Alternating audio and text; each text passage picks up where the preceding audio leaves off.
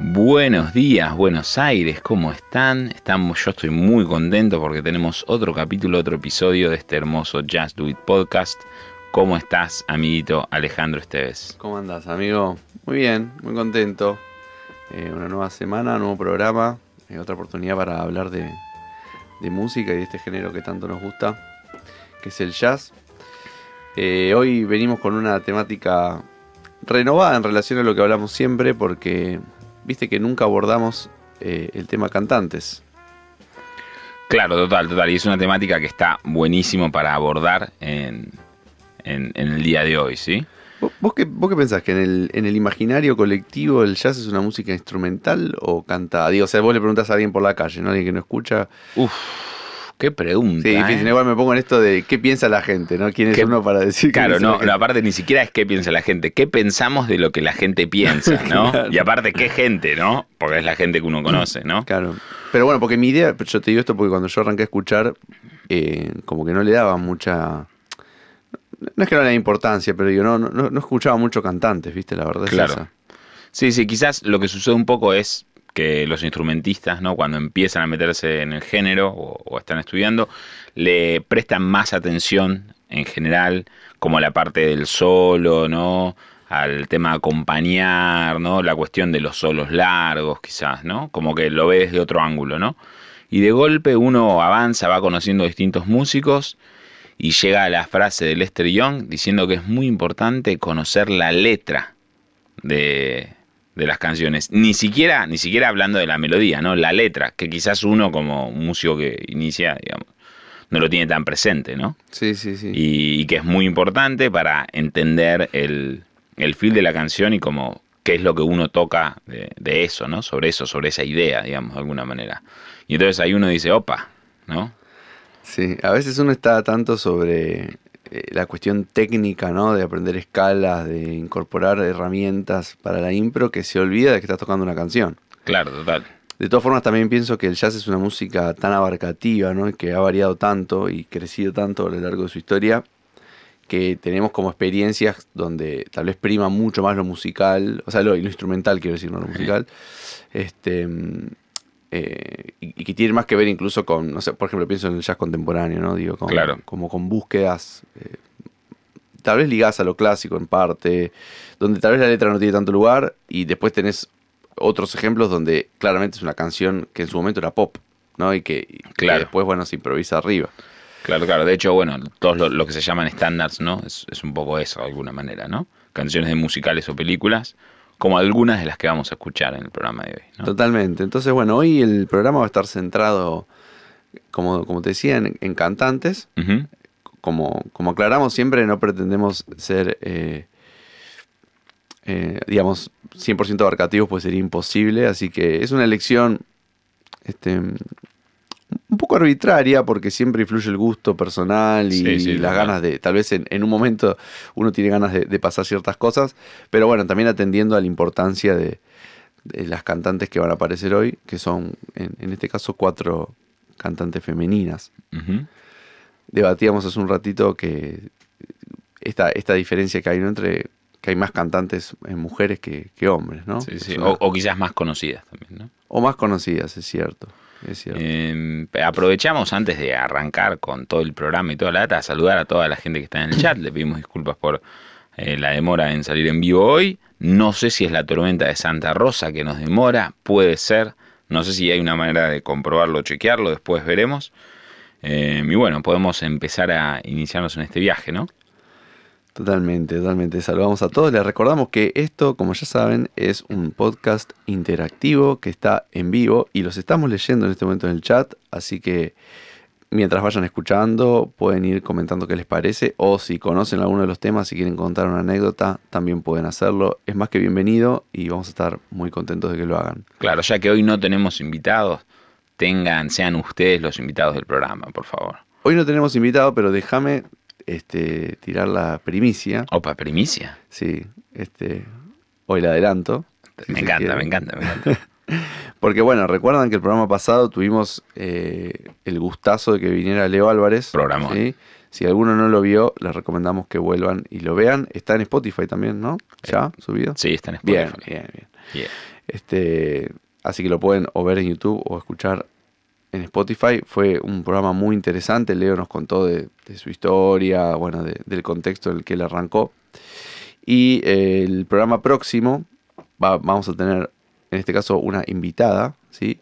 Verónica Sala, que es una cantante increíble de la escena jazzística local y súper actual. Así que va a estar buenísimo este, tenerla acá. Si quieren ir chusmeando sus perfiles ya en redes, pueden ir haciéndolo así. Este, nada, van sabiendo de qué va a tratar un poco esto. Bueno, ¿te parece que arranquemos un poquito? Por favor, por favor. Bueno, la primera cantante de la que vamos a hablar es, a mi criterio, esto es muy subjetivo, ¿eh? pero a mi criterio, la mejor cantante. Te puedo decir que a mi criterio coincido con esa percepción. Sí, no. Creo que no, sería, no somos los únicos ¿no? que pensamos así. Porque es, es un caso particular en donde, digamos, con una voz muy acotada, un rango muy acotado, de hecho eh, tenía una octava o poco más de una octava de rango vocal. Y, una voz, eh, lo, que, lo que se diría como una voz chiquita, ¿no? Es difícil poner adjetivos, pero quiero decir, no, no, era muy exuberante. Eh, logró, digamos, un, impacto tremendo por, el nivel de interpretación que tenía, ¿no? Claro, claro. Estamos hablando de Billie Holiday. La expresión que tenía, ¿no? Lo que transmitía. Exactamente. Que nació en 1915 en Filadelfia, ¿sí? Estamos hablando de los, los primeros pasitos del jazz, ¿no? O sea, nació dos años antes de la primera grabación este, de jazz, ¿no? O lo que se conoce como la primera grabación de jazz. Y, yo creo un poco que, como le pasó a muchos músicos, em, un poco esta, esta capacidad tan profunda en, la interpretación viene dada por, por la historia ¿no? trágica que tuvo. Em, o sea, no, quiero igual justificar que los grandes artistas tengan... Tienen que tener, claro. parece eso, ¿no? Parece Disney, ¿no? Claro. No, porque además viste que hemos hablado acá en el programa ya varios casos, no sé, Art Pepper, este, bueno, Parker mismo, con nada, historias trágicas en lo personal, en sus relaciones personales, con sus adicciones. Y pareciera que va a ser buen músico, hay que tener todo eso y claramente no es así. De hecho, no creo que convenga. No, no conviene. Eh, de hecho, la mayoría de ellos muere joven. Eh, bueno, Art Pepper no, ¿no? Pero Parker y Billy Holiday sí. Em, pero sin duda que eso te marca un poco, ¿no? Yo creo que hay algo de, de lo que después se da en, este, a la hora de interpretar y meterse, digamos, de, hacer carne la letra de un tema, o lo que dice un tema que, está, está un poco marcado por las vivencias, ¿no te parece? Sí, totalmente, totalmente. Y se siente mucho en la voz y también, si bien cantó muchos estándares, muchas de las canciones que caracterizaron a Billie Holiday tuvieron un poco eh, ese color, digamos, ¿no? Sí, sí. Em, y, además, otra cosa interesante de Billie Holiday, para los que quieran eh, escucharla ¿no? y investigar un poco sobre su, su persona, es que cuando cantaba ella buscaba un poco ser como un instrumento más. ¿no? Este, e, eso, digamos, en, en, palabras de ella misma, como que trataba de eh, mezclarse con las trompetas y los saxos, ¿no? Y, claro. Y, y, no ser como la figurita que bueno estaba cantando y los demás la acompañan, sino ser un instrumento más en el conjunto con la banda. Y, tal vez fue de las primeras ¿no? en, hacer esto y, llevarlo este, así tan en profundidad adelante. Bueno, em, vamos a escuchar un tema de ella, porque hoy vamos a tocar distintas cantantes. Así que vamos a escuchar un tema. Hay un montón que había para elegir, que están buenísimos. Ella grabó mucho con, con Teddy Wilson y con Lester Young. En este caso no, no, es con ellos, pero lo, digo porque son músicos importantísimos también. Sí, de hecho yo de Billy Holiday tengo una teoría incomprobable. A ver, contame que a mí me gustan estas cosas. estas cosas. Yo creo que, o sea, esto es incomprobable, no se puede chequear, pero creo que hay una canción que es muy conocida en el jazz y que muchas personas que quizás no escuchen jazz es la canción que más conocen. Y yo creo que la versión más conocida o que más personas tienen en su cabeza de esa canción es la de Billy Holiday. ¿Sabes de qué estándar estoy hablando? No. De All of Me. Para mí es como la versión más conocida. Yo siempre que, eh, que hablo con quizá gente que no escucha activamente jazz, pero escucha un poquito y demás, tienen como esa canción, ¿no? Y sobre todo esa versión. Incomprobable, ¿no? No, no, pero puede ser, ¿eh? Y mm, me estoy acordando de esa versión y, otra cosa que me viene sobre, sobre Billie Holiday es, que, viste que ella como que las melodías se tomaba una libertad tremenda para cantarlas, ¿no? es difícil de reconocer, viste, la melodía a veces. O sea, agarras un pedacito y después como que la, un poco que la recita como ella quiere, ¿no? Em, me estoy acordando porque esa versión eh, también tiene eso. Em, esta característica, quiero decir, ¿no? Pero bueno, vamos al tema que vamos a escuchar hoy, ¿sí? ¿Te parece? Me reparece. ¿Querés que hablemos sobre el tema y después lo escuchamos o te parece escucharlo primero? A mí me gustaría hablar un poco del tema y después me gustaría como bajar un poco lo que dice la letra, ¿no? Pero después de que lo escuchen, para que capturen la sensación. Pero sí está bueno dar algo del contexto, ¿no? Muy bien.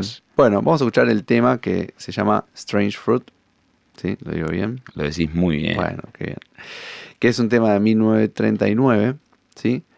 Y el contexto en el que se da es el siguiente. Eh, bueno, sabemos que Estados Unidos es un país atravesado por los, conflictos raciales, ¿no? Especialmente en, el sur, más que nada. Por supuesto que hay excepciones en, todos los, pueblos y ciudades, pero en el sur es donde más abundaban estos comportamientos. Y en 1937 el Senado discute la posibilidad de impedir los linchamientos de personas en todo el territorio. ¿sí? O sea, como tomar medidas un poco más drásticas para impedir lo que estaba pasando, que era que habían grupos, eh, digamos, eh, extremistas, eh, con ideologías racistas. De supremacía blanca. De supremacía blanca, que directamente quemaban, mataban, asesinaban a la población de piel negra.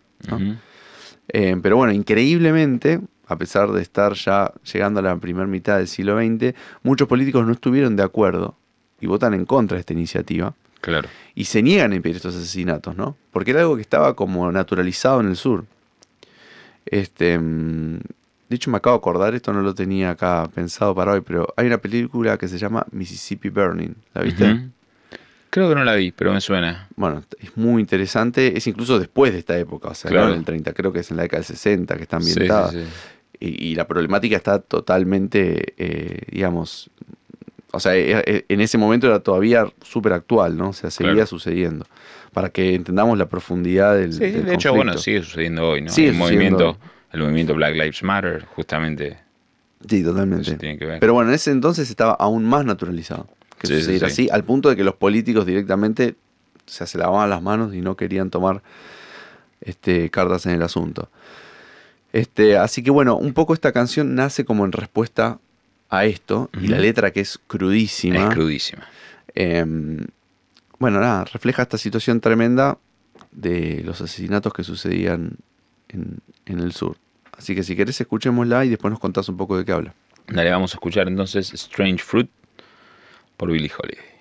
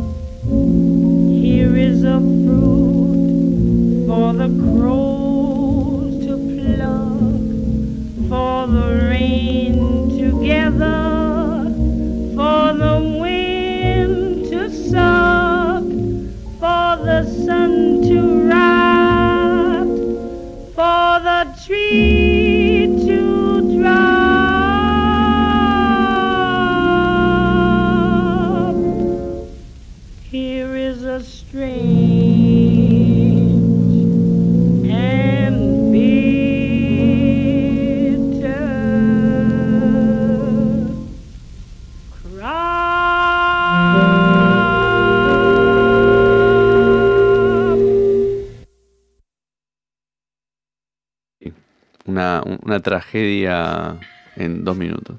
Sí, sí, sí, sí. Aparte, si bien quizás alguna persona no entendía lo que, lo que se decía en las letras, creo que queda, eh, digamos, el clima y lo que canta ya nos, ya nos pinta un panorama bastante. Sí, ¿no? es como un lamento un poco. ¿No sabes qué me vas a acordar? No, no, no es necesariamente lo mismo, ¿no? Pero ¿te acordás cuando escuchamos Alabama total, bueno, de Coltrane? yo de hecho, eh, me- a mí me hizo pensar un poco en Lunis Lament, que también de, de- también de Coltrane, que tiene como un poco esa, Sí, esa esta cosa de como el, el- el- el lamento, en su caso era a través del saxo y, y en este caso, bueno, eh, la voz, ¿no? Pero también no sé si notaron eso, que canta un poco como un instrumento también, ¿no? Claro, total, total. El, el- el phrasing, el fraseo, Sí, ¿no? Sobre sí, todo. Sí, sí. Aprovechamos de saludar a Kukulkan, que nos está escuchando desde México.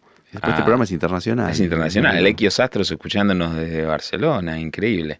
Y sí, la película eh, que nombraba Mississippi Burning es, se tradujo también como Mississippi en llamas o Arde Mississippi. Eh, la, la voy a ver, no la vi esa. Está, Tengo- mirala porque está muy encanta, buena. Me ¿eh? encanta, me está encanta. muy buena. Es durísima, pero está muy buena. Y bueno, vamos un poco a Strange Fruit y hablar un poco de la canción, de la letra, ¿no? Para que entendamos exactamente lo que dicen, quizás para las personas que no llegaron a entender o no hablan tanto inglés. Por favor. La letra dice, empieza diciendo, Southern trees bear a strange fruit, que significa los árboles del sur portan o traen una fruta extraña, ¿no? Blood on the leaves and blood at the root, sangre en las hojas y sangre en la raíz. Black bodies swinging in the southern breeze. Y acá habla de eh, cuerpos negros balanceándose en la brisa sureña, ¿no? Como, está hablando como claramente que están colgados, ¿sí? Sí. Strange fruit hanging from the poplar trees. O sea, fruta extraña colgando desde los árboles. Pastoral scene of the gallant south. Una escena pastoral del galante sur, ¿no? The bulging eyes and the twisted mouth. Bulging eyes es como los ojos hinchados, Sí. ¿no? Y las, eh, las bocas como, como twisted, como corridas, ¿no? Como sí, sí, torcidas. deformadas. Scent of magnolias, sweet and fresh. El, el perfume, el olor de las magnolias eh, dulces y frescas. Then the sudden smell of burning flesh. Y de pronto el repentino olor de la carne quemada. Here is a fruit for the crows to pluck. Acá hay una fruta para que los eh, cuervos puedan como pinchar, como clavar, sería. For the rain to gather, para que la lluvia eh, reúna. For the wind to suck, para que el viento eh, absorba o chupe. For the sun to rot, para que el sol eh, pudra. For the tree to drop, para que el árbol tire. Here is a strange and bitter crop. Acá hay una extraña y amarga cosecha. Durísimo. Tremendo. Bueno, viste que a veces, eh, o por lo menos, bueno, eh, hemos tenido estas charlas en algún momento, como que se acusa al- a las letras del jazz de ser un, un poquito livianas, ¿no? Total. Eh, total, como que, total. por ejemplo, cuando lo comparamos con el tango, que tiene una carga poética increíble, en general ya siempre queda un poquito atrás. Bueno, Claro. no es el caso de este, de este tema, claramente, ¿no?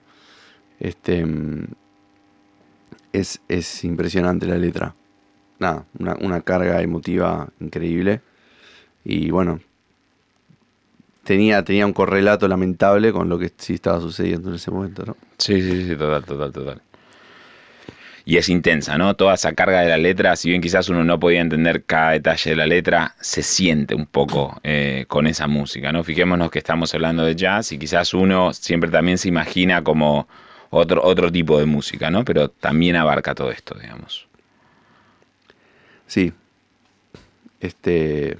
Es que era algo que atravesaba la vida de todos, de, de todos los músicos de, de ese entonces. Sí, y lo sigue atravesando, ¿no? Y o sea, también, sí, sí. eh, todos los años de esclavitud y de maltrato que, que se sucedieron ahí siguen teniendo todavía eh, consecuencias en eso y todavía no se terminó de, eh, de afianzar y va a llevar mucho tiempo también. Bueno, queda esta, esta triste pero conmovedora obra artística, musical, ¿no? Para un poco dar como testimonio de eso, que pasaba y pasa. Sí, y fue, y fue clave en la historia de Billie Holiday, ¿no? Sí, sí, sí. Bueno, ya ella ya era una cantante reconocida, pero un poco que este tema también generó como eh, polémica en su momento, ¿no? Porque obviamente estaba, estaba siendo contestataria, digamos, con, con la no reacción de, de la clase política, digamos, ¿no? Que prefería mirar para otro lado. Claro, claro. Y en un momento en que nadie se quería meter un poco en esa situación, ¿no? Sí. Pero bueno, ahí entonces este un, un breve una breve escucha de, de lo que fue esta enorme cantante, ¿sí? Que lamentablemente vivió muy poco, acá tengo eh, la fecha en 1959, ahí está. Mira, el año del jazz que siempre decimos, Sí. eh, falleció con solo 44 años. Dos años después del disco que escuchamos, ¿no? El disco que escuchamos es el, ¿Lo que acabamos de escuchar? Sí. No, no, lo que escuchamos es del 39. del 39. ok, sí, sí, no, fue, fue antes. La Este, peli fue... Ok, no, estoy pensando en fechas, perdón. está bien, está bien. Po- Podemos pensar y googlear y, y- y comentamos ahora luego. Eh, bueno, nada, murió debido a una cirrosis hepática, eh, una vida llena de excesos, ¿no? O sea, obviamente, como, como comentaba al principio del programa, una historia difícil, como tantos otros músicos, que la llevó a, bueno, tratar de calmar su dolor en adicciones y vínculos tóxicos y, bueno, etcétera, que le hizo que su vida concluyera antes de lo que hubiéramos deseado. Pero bueno, dejó este legado, ¿no? Tremendo. Yo te digo que la vida de Billie Holiday, porque además también dejó una autobiografía, una, una biografía de Lady Sings the Blues, que da para da para que tenga su capítulo propio, ¿eh? Billie Holiday. Bueno, Para mí. ya lo, va- lo vamos a lo vamos a hacer entonces. Bueno, pero pasemos a, a otra cantante, ¿sí? Em, que yo la descubrí un poco tarde, o sea, tarde, digo, ya hacía bastante que escuchaba jazz, que se llama Anita O'Day.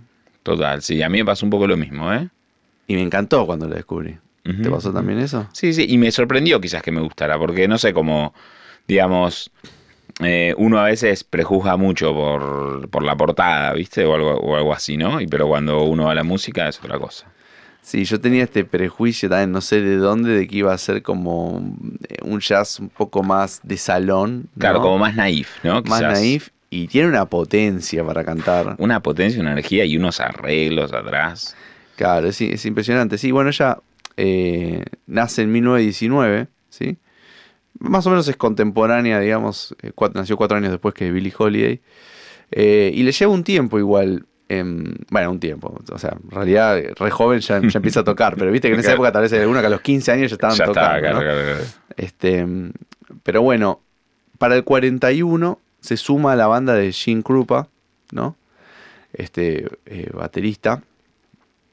Y eh, bueno, ahí también entra en contacto con Roy Eldridge, que era una- un trompetista en ese entonces este, de swing muy conocido. Eh, es como un trompetista bisagra, Roy Eldridge, ¿no? Como que está entre el swing y el, y el bop. Y, y abre un poco, sí, todo. Este, pero bueno, eh, a partir de esta época, digamos, empieza como a participar en distintas bandas, ¿no? En orquestas. En el 44 también está en la or- con la orquesta de Stan Kenton. Em, Orquesta muy importante, Art Pepper también estuvo ahí. Sí, sí, lo hemos mencionado ya Stan Sí, sí, sí, en seguro. distintos programas. Em, pero bueno, va a ser recién en el 55, ¿sí? ya con, con 26 años, que... em, digo bien, con 26 años. El 20 al 55, con, no, con Oh. 36 años, perdón. Y bueno, perdón, la hablamos de música, no de matemáticas. Claro, sí, lo nuestro es la música. no claro, claro. Esa es la excusa. Este, claro, pero acá, esto, por esto era que mencionaba lo de que tal vez le llegó un poquito más tarde que a los demás el, el- como el reconocimiento, ¿no? Que pudo grabar un primer disco importante con el sello Verb, que se llamó Ujú. This is Anita. ¿no? Exacto. Gran, di- gran sello también de, ellas. Hay que decirlo, Sí. como grabar un, un disco con Verve es como. Claro, por eso ella ya venía tocando, ¿no? Este, mm, eh, como, como decíamos, pero es recién en este momento que, bueno, logra firmar, ¿no? Era otra realidad, porque hoy en día eh, cambió mucho la cosa, ¿no? Y como que uno se produce a sí mismo. En ese momento había que lograr entrar en un sello y que Claro. tener un contrato. Hay en algunos lugares sellos igual que funcionan, ¿no? Digamos, en Estados Unidos está un poco más instaurada la historia del sello, de alguna manera. Eh, y, y acá también hay sellos, ¿eh? Después algún día podemos hacer un capítulo de los sellos de acá, ¿no? Me interesaría, me interesaría. cosas. Pero bueno, eh, Pero sí, quizás acá al menos no es, no es lo mismo, ¿no? a, a lo que voy es que en ese entonces, en la década del 40, del 50, no tenías los medios para grabarte a vos mismo. no había manera de comprar exacto, eso. Solo podían comprar las productoras grandes. Sí, y aparte era como la hora de estudio era algo muy cara. Entonces era alguien que tenía que apostar un poco por, por uno, ¿no? Se daba un poco así. Bueno, por eso entonces acá vemos la personalidad de Anita que remadora, estuvo como 10 años, 15 años tocando hasta que logró conseguir esta grabación. Y bueno, a partir de ese entonces empieza a alcanzar reconocimiento ya eh, a nivel mm, internacional y bueno, obviamente en Estados Unidos también, ¿no? Este, mm, hay mucho para escuchar de ella. Eh, tiene un disco con Jimmy Giuffre, lo pronuncio bien, Pablo, ayúdame con Jimmy Giuffre, sí. Giuffre, bien. En un formato un poco más cool. Eh, con, con Oscar Peterson tiene un disco también.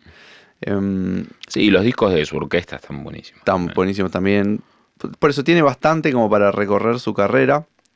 Eh, una personalidad también, ¿no? Em, compleja, con, con algunos excesos de sustancias. De hecho, eh, entre las cosas que estuve buscando y que, que tengo acá anotadas, en el 67 hace un parate de tres años, hasta el Ah. 70, porque estaba extenuada por el nivel de actividad musical que, que tenía, ¿no? La cantidad de giras y fechas, y también para tratar de recuperarse de su adicción Claro. a la heroína. Este, ahí, estamos corrigiendo el, el nombre, ¿no? Claro, por las dudas, por si lo quieren buscar Sí, para que sí, les sí. aparezca, ¿no? Créanme que vale la pena, ¿eh? O sea, Re vale la pena. escuchen a Anita O'Day porque no se van a arrepentir. Eh, bueno, finalmente, a pesar de una vida con excesos y todo, vivió hasta hace poco, el 2006 falleció. Mira, Así que vivió bastante. Eh, pero bueno, vamos a lo que vamos a escuchar hoy, ¿te parece? por Eh, es de un disco que se llama Anita O'Day Swings, Ujú. no sings, swings. Swings. Es un detalle divertido. Cole Porter with Billy May. ¿sí? Entonces la orquesta de Billy May van a ser todos temas de este gran compositor norteamericano que es Cole Porter. El disco es otra vez del año 59, increíble. ese año. Tremendo, ese año es tremendo. ¿eh? Y, y eso que este disco quizás en general no se lo pone como... No, no, cuando lo elegí no sabía que había sido este año claro, y, claro. y me encontré con esta sorpresa. Hay que chequear, mira, ¿sabes qué? Hoy, eh, los martes, después de nuestro programa, siempre hay un podcast de astrología. Me encantaría que el astrólogo que hace el podcast chequee el año 1959 para el jazz, para la música, qué fue lo que pasó, porque algo ahí pasó. Y algo no puede ser pasado. casualidad. Así que le mandamos ahí un mensaje para que lo chequee, ¿no? Y a todos los que les, les interesa también la programación del RECO, oye, nada, astrología y música, se leen las cartas astrales y todo. Yo quiero la carta astral de 1959, que hubo miles de discos de jazz, ¿no? Sí. Por favor. Y al- algo confluyó ahí, seguro. Sí, ¿no? no, no puede ser. Este, an- Antes de seguir, aprovechemos para recordarle a nuestros oyentes que si les gusta la programación de este canal, si les gusta este podcast, seguro les va a gustar todo lo otro que está subido, así que se pueden suscribir, ¿no es cierto? Claro, suscribirse al canal es activar la campanita para que siempre que eh, Recoveco Records se esté transmitiendo, eh, se enteren de lo que está pasando y lo puedan ver en el momento en vivo. Porque este ¿sí? canal tiene un montón de contenido musical de, de- de todo tipo, ¿no? Exacto, desde conciertos que se hacen acá hasta otros programas eh, relacionados todos con la música. Totalmente. Y si quieren ver los conciertos privados, tienen que unirse. Tienen que unirse. Eso, es- Esa es, es una high data. Es una high data. Es una high data. Bueno, pero volviendo a Anita Day, vamos a escuchar un tema eh, que yo no sé si ya lo escuchamos en un programa, ahora no me acuerdo. You'd be so nice to come home to. Yo no estoy seguro si no lo escuchamos en el capítulo de Art Pepper. Sí, Pensaría que sí, porque es un tema que me encanta y me encanta la versión sí que hace Art nos Pepper. gusta mucho. Entonces, pensaría que sí. Bueno, es posible que entonces estemos escuchando la segunda versión de este gran estándar compuesto por Cole Porter. ¿sí? En este caso una versión cantada a cargo de Anita Day con la orquesta de Billy May. Así que, si quieren, Vamos a vamos a ello.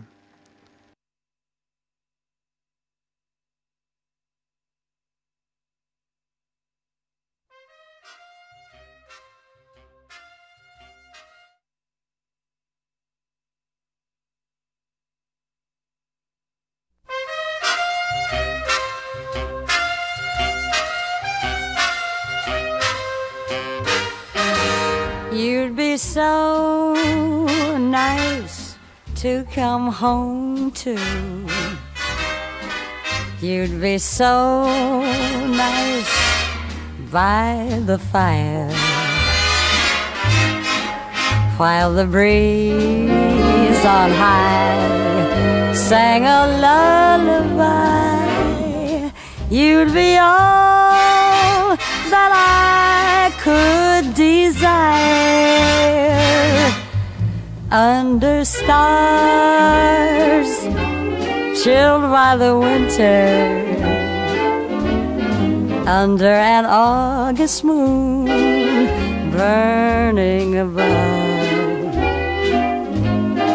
You'd be so nice, you'd be paradise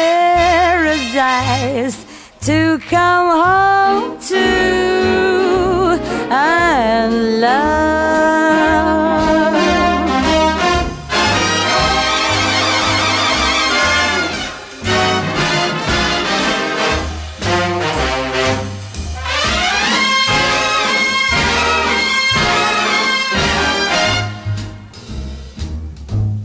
You'd be so nice, you'd be paradise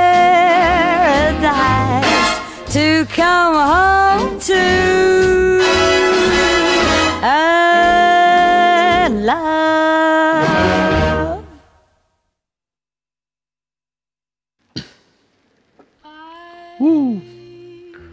Buenísimo.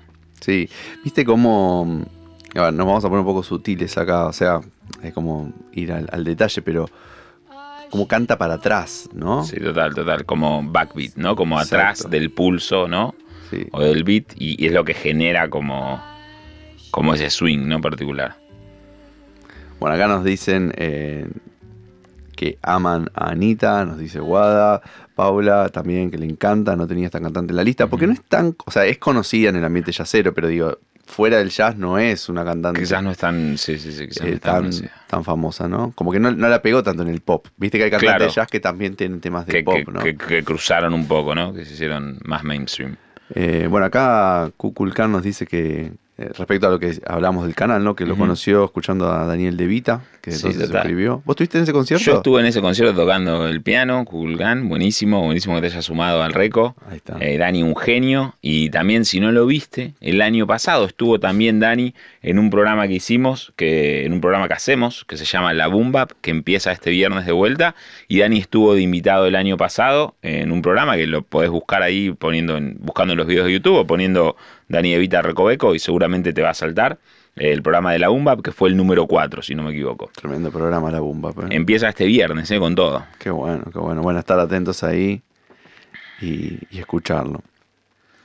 Así que bueno, acá se fue un, una, un, un- un- un mini acercamiento a, a la obra de Anita O'Day, pero que les recomiendo que este, se metan un poco ahí porque está buenísimo. ¿Te puedo tirar una perlita de, acerca de la canción y la temática de la canción? ¿Cómo se llama la canción? You'll be so nice to come home to. ¿Y cómo sería la traducción de eso?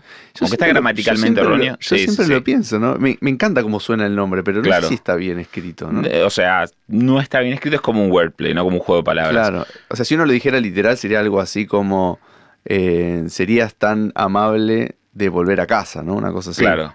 You'd be so nice to come home to. Pero nunca se me ocurriría decir una frase así, no sé. Claro, pero digamos, lo que quiere decir como sería tan lindo como volver a casa con vos, ¿no? ¿Y cuál es el contexto que Cole Porter crea esta canción? No. La Segunda Guerra Mundial. Durante Ah. la Segunda Guerra Mundial hay muchas canciones que se escriben en Estados Unidos pensando como en los soldados, ¿no?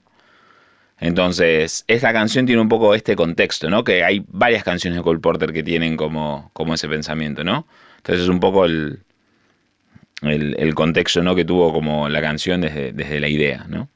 Mirá, no sabía eso. ¿Viste? Ah, Tremendo. Cuando lo decís de golpe cierran como que enca- encajan un montón de piezas, ¿no? Claro, ¿no? porque dice You'd be so nice by the fire, ¿no? Claro.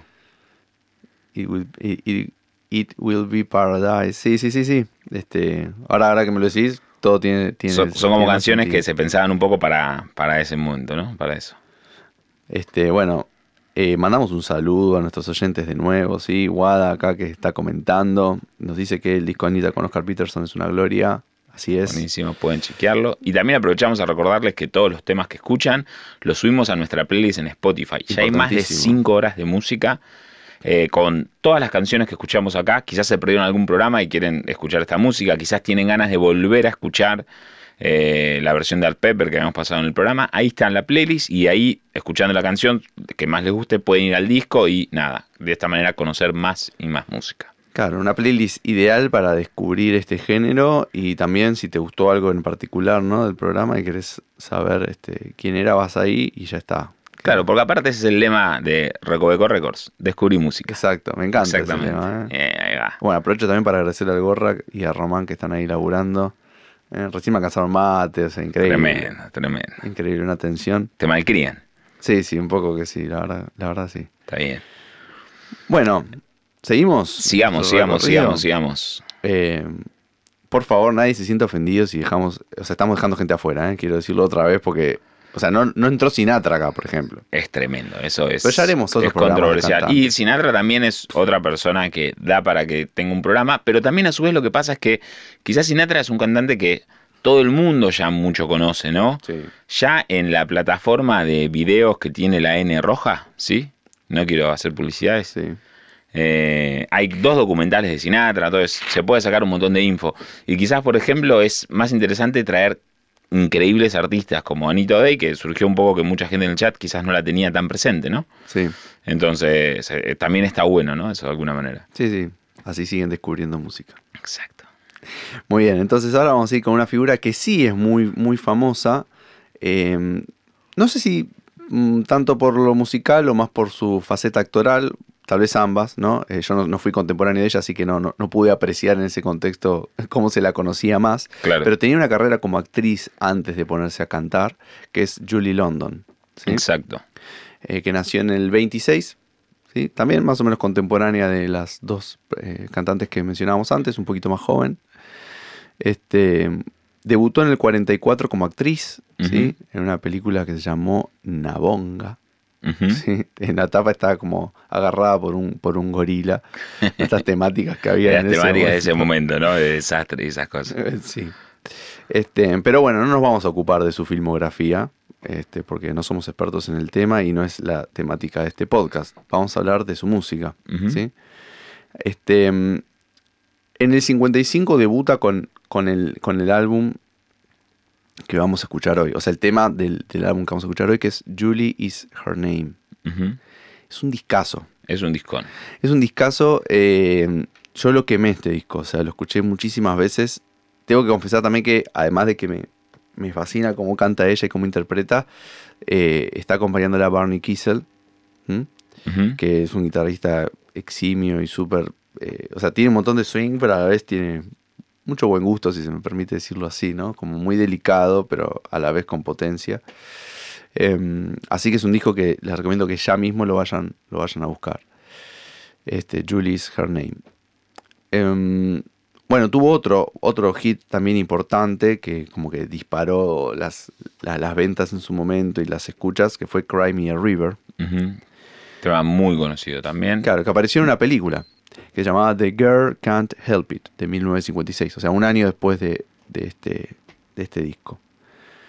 Este, mm, bueno, de hecho, para, para decir algunos, algunos de, los, de los reconocimientos que obtuvo Julie London, eh, en la lista, quedó en la lista de NPR de las 50 mejores interpretaciones vocales, Cry. Me River. NPR es la National Public Radio, ¿no? Sí. Em, después, este, mm, bueno, está desde el 2001 en el Grammy Hall of Fame, sí, también. Así que nada, tuvo un reconocimiento. En este caso sí es una, una persona que, que tuvo mucho reconocimiento. Em, ¿Qué más? Ah, acá, mira, bueno, la revista Billboard, sí, que para los que no la conocen, es una, una revista muy importante que hace reseñas sobre la música que del momento, digamos. Claro. ¿no? La nombró como la cantante femenina más popular en 1955, 1956 y 1957. Tres años consecutivos. Acá Eh, en producción me preguntan si Cry Me a River es la misma canción que la de Justin Timberlake. No, negativo, no es la misma. las dos canciones tienen la misma expresión, ¿sí? De Cry Me a River, que es una expresión ¿no? que se usa, es como Llorame un río, pero no, no, no es la misma canción, aunque tienen el mismo nombre. Bueno, em, nada, prefería que la escuchemos, ¿no? Este, y Sí, después total, seguimos total. hablando último. A mí iba a decir una cosa para que miren también, que a mí me impacta mucho de este disco, siempre que me sorprende, es la tapa del disco, siempre que lo escucho y que lo veo, la cara que tiene Julie London en la tapa del disco como que me sorprende porque no es como, eh, no sé, como lo que quizás uno siempre, la expresión que tiene en la cara no es la que uno siempre esperaría, ¿no? ¿Sabes qué? No sé si habrá tenido que ver, pero intuyo que sí. Era una personalidad muy introvertida. Eh, no le gustaba dar notas, eh, no se sentía cómoda, o sea, digamos, no, no- tenía el rol de diva, ¿viste? O sea, que podríamos esperar de una estrella, ¿no? Este, especialmente en ese contexto, este, como que estaba la estrella femenina, ¿no? Este, Claro. No, ella no, no, no, no le gustaba mucho ese rol, ¿viste? Así Claro, que claro. tal vez Sí, sí, algo de eso para mí, para mí puede haber, ¿no? Porque es, es realmente como, Sí, como para mí la- llamativo. Siempre me quedo, me quedo, y aparte, y está tan bien hecho que me quedo como mirando, un Como, poco como, no me importa que me como sacando pensando, una foto. total. ¿entendés? pero vas a escuchar buenas canciones. Así que, ¿qué canción vamos a escuchar entonces? Vamos a escuchar entonces un estándar que no sé si también nos lo pasamos en otra versión acá, ¿eh? I Should Care. No, yo creo que no. ¿eh? No. Yo, Entonces, yo creo que no lo Tal pasamos vez acá. est- estuvimos a punto de elegirlo alguna vez y quedó Y fuera. no, claro. Eh, que es hermosísimo también. Así que vamos con I Should Care del disco Julie Is Her Name 1955, acompañada por Barney Kessel.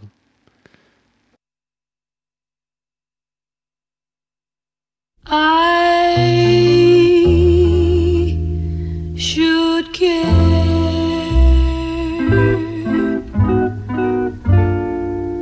I should go without sleeping. I should care. I should go around weeping. Strangely enough, I sleep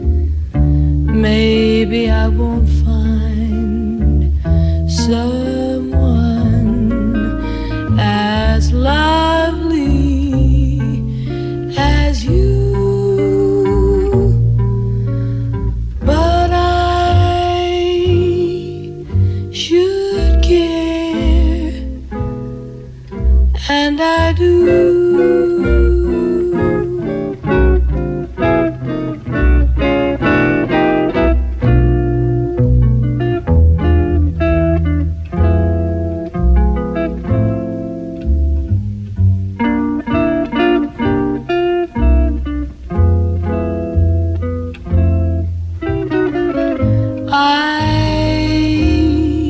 should care, but it just doesn't get me. Maybe I won't find someone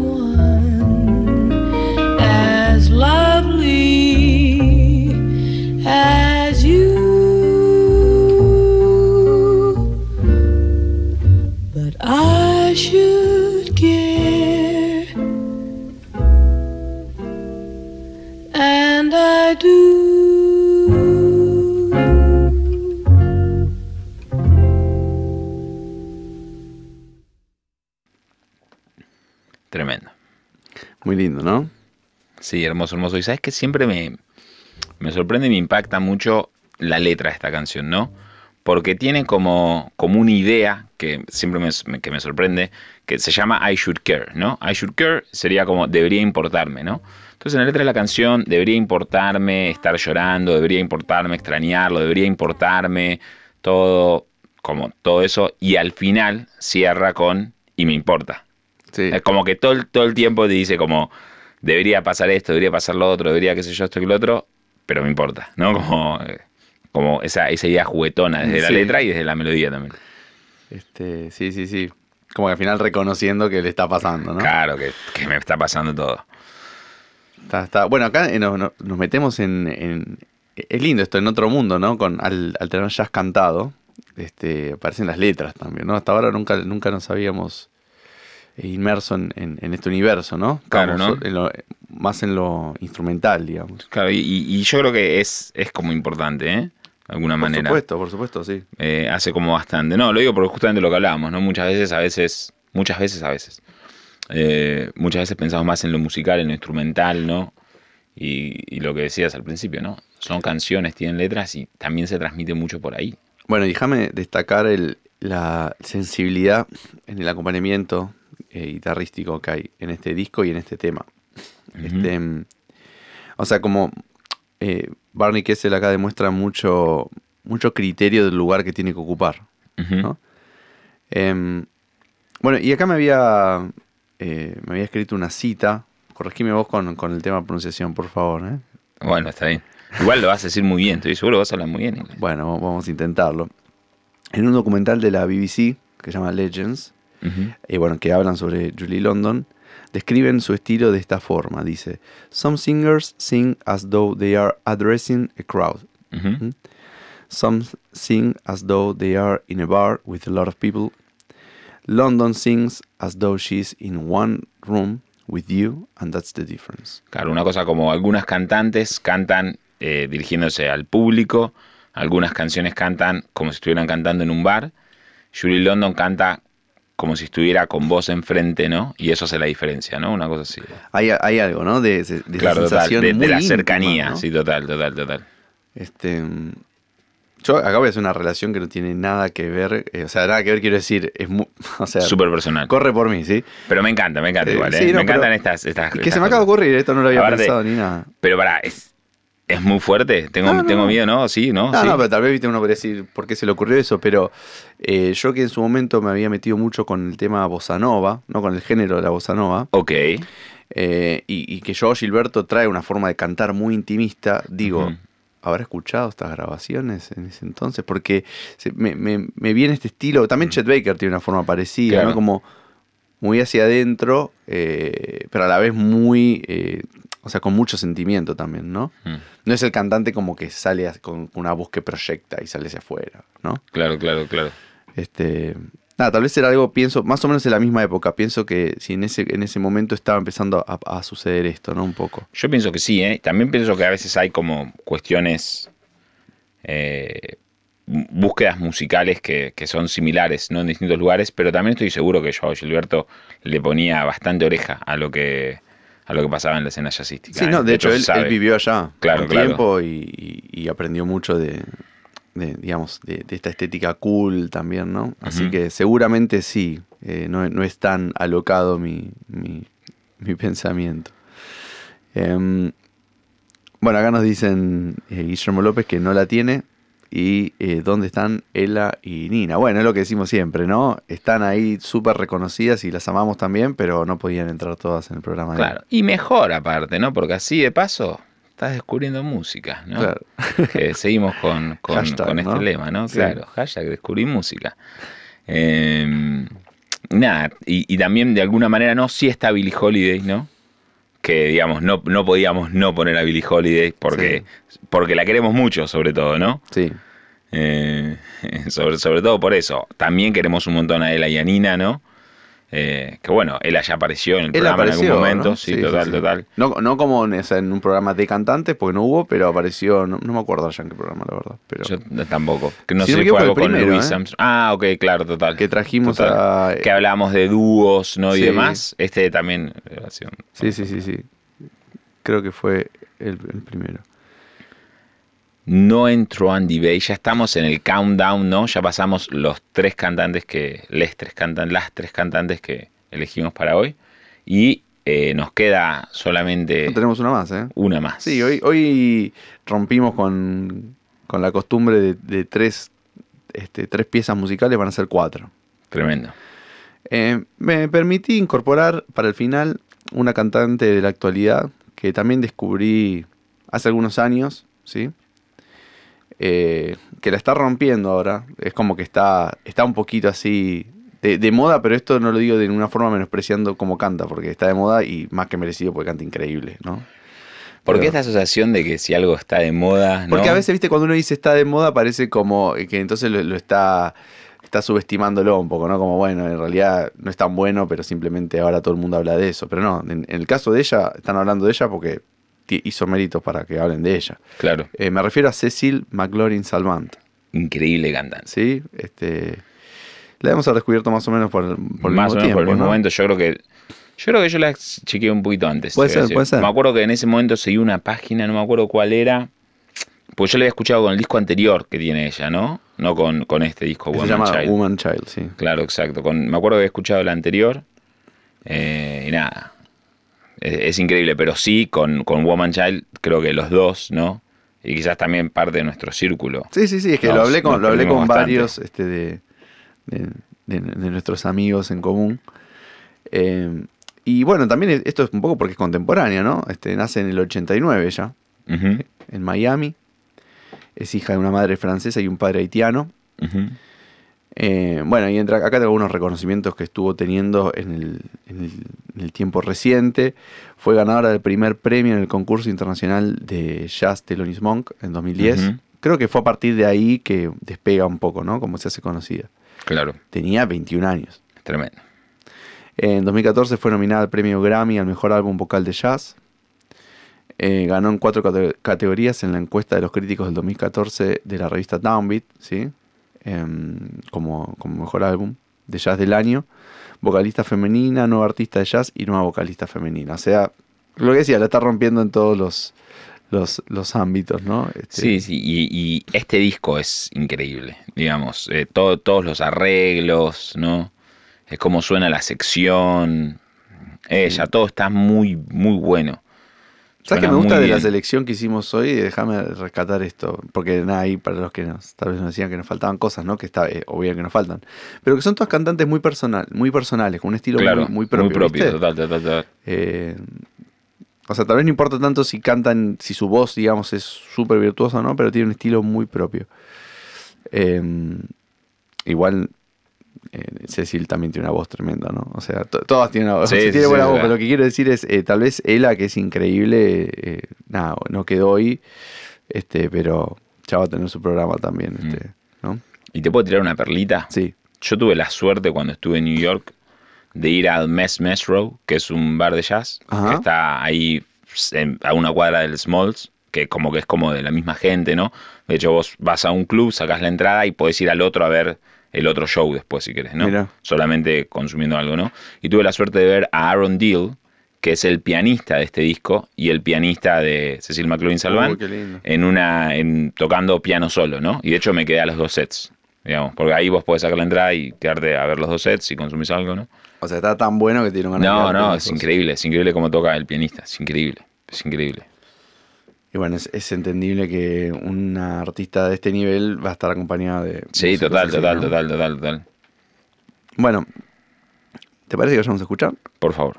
Entonces vamos a ir cerrando el programa de hoy con este tema que se llama I Didn't Know What Time It Was. También es uno de mis estándares favoritos, creo que. No sé si a vos también lo, lo tenés así Sí, como que te total, total. Y, o sea, el estándar me encanta, ¿no? Me encanta también la versión de Sonny Clark, un montón de versiones del tema, pero este arreglo, ¿no? Específicamente a la hora de tocarlo con, eh, con, con cantantes, ¿no? Y que se escuche la letra, ¿no? Es como... Hay una versión también de. Billie Holiday de este tema. Mm, ¿no? Para, para poder ir a, mí me gustaba hacer eso, las comparaciones, ¿no? Claro, Este, claro. va, obviamente hay una diferencia en sonido, en la calidad de sonido, grabar en el 40 no era lo mismo que eh, en, en los 2000 10 ¿no? Mal. Pero, pero bueno, nada, está bueno para chequear los, los approaches diferentes. ¿Vamos con ello? Vamos. Dale.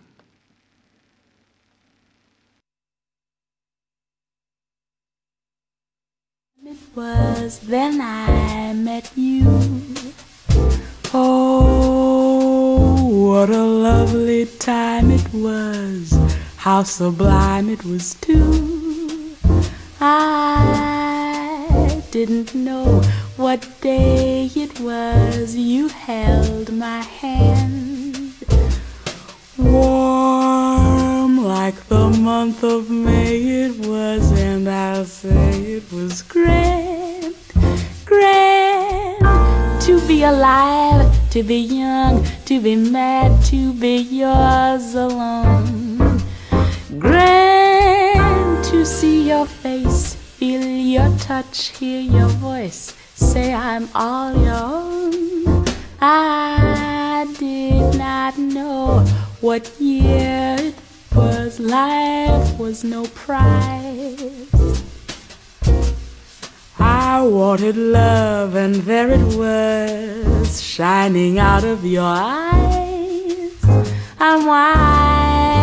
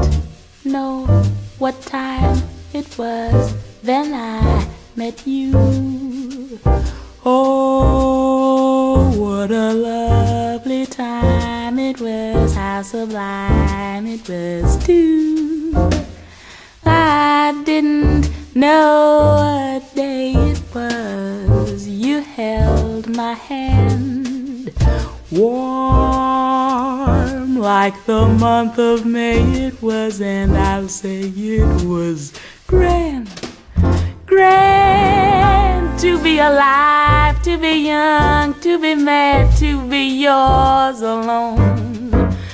Grand to see your face, hear your voice, feel your touch, say I'm all your own.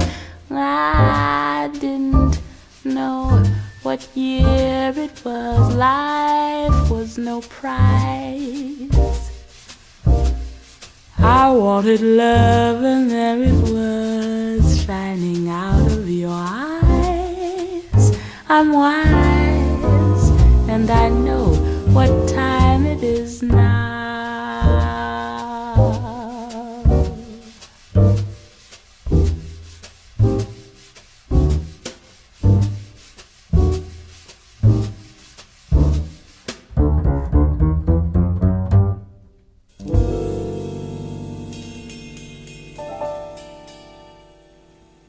Increíble. Es una joya. esta- Increíble el manejo de, la- de las dinámicas ¿no? que tenían, eh, la sección, cómo estaba junta, cómo están clavados. Uno, habla- o sea, ella, su capacidad interpretativa es una Es locura. increíble.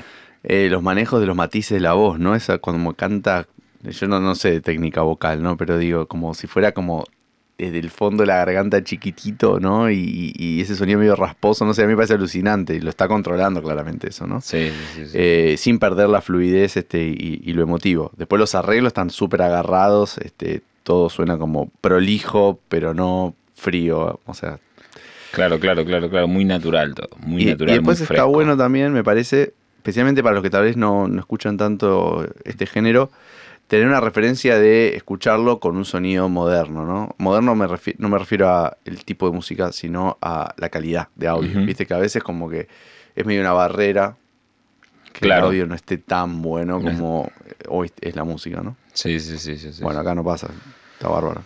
Está bárbaro, está bárbaro. Me encanta. Este artista para mí es increíble, ¿no? Realmente. Y suena, este disco suena muy fresco.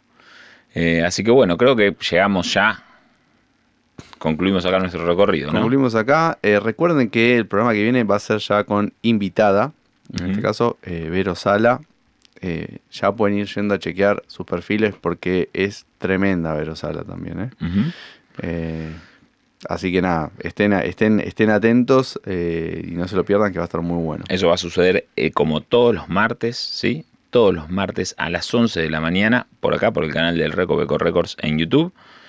Eh, y bueno, nos vamos a despedir, como decimos siempre, con música. Sí. Y como nos gusta tanto, pero tanto nos gusta este disco, nos vamos a despedir con otro tema de este disco que se llama Jitterbug bien. Que es muy bueno, como el tema lo indica, ¿no? Es un, un vals, ¿no? Y creo que no hemos escuchado muchos temas en tres, ¿no?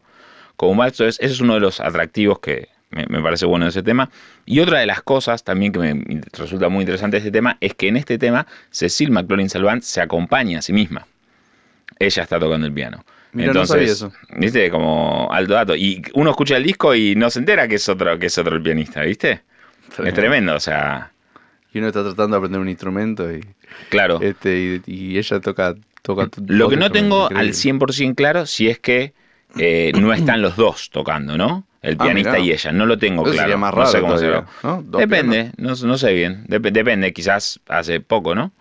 Eh, hay, hay discos a cuatro pianos, ¿no? Después No, sé que eso. existen, sé que existen. Hay discos de solo saxo también, sí, o sea, existe, pero no, no es tal vez lo más común, ¿no? Formato más, más común. Pero bueno, mira, me sorprendiste con esto. Sí, tremendo, tremendo. Así que bueno, nos despedimos con Jitterbug Waltz. Sí, saludos de vuelta a nuestros oyentes. eh, eh, contento de que les guste la versión. Acá agradecen por haber descubierto varias cantantes. Este, bueno, nada, gracias a todos y nos vamos con esto entonces. Nos vamos con Jitterbug Waltz de Cecil McLaurin Salvant y nos vemos el martes que viene a las 11.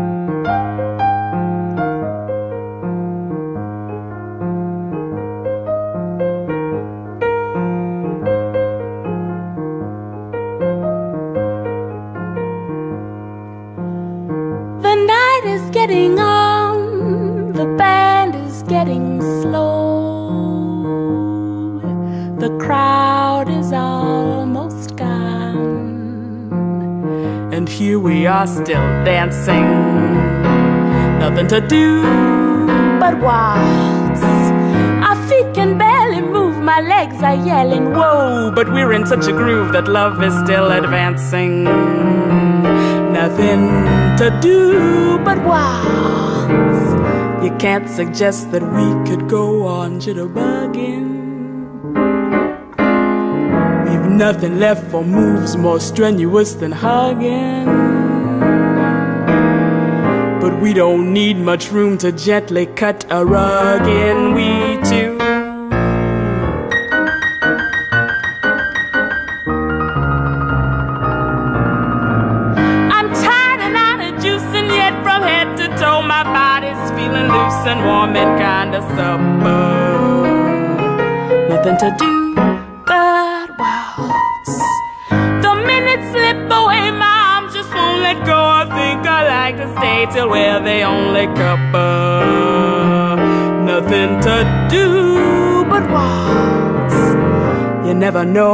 far this sort of thing will get you. We're not as tired as we would like to think, I bet you. You'd stay up half the night with me if I would let you. So come, let the waltz play again.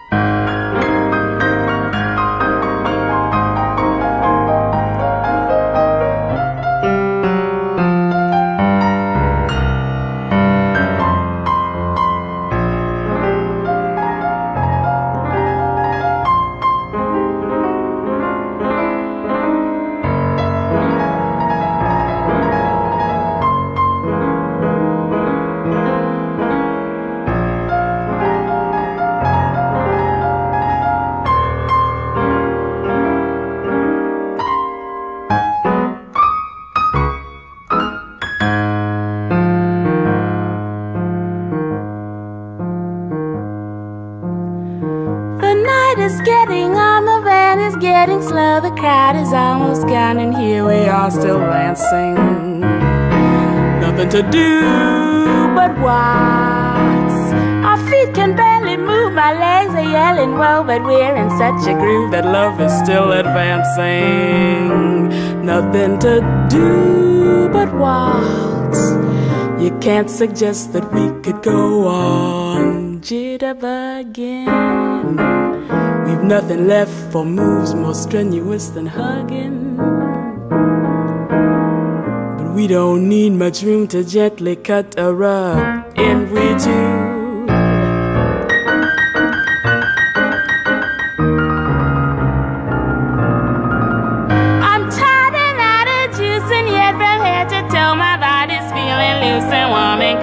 supper. Nothing to do but waltz. Slip away, my arms just won't let go. I think I'd like to stay till we're the only couple. Nothing to do but waltz. You never know how far this sort of thing will get you. We're not as tired as we would like to think, I bet you. You'd stay up half the night with me if I would let you. So come, let the waltz play.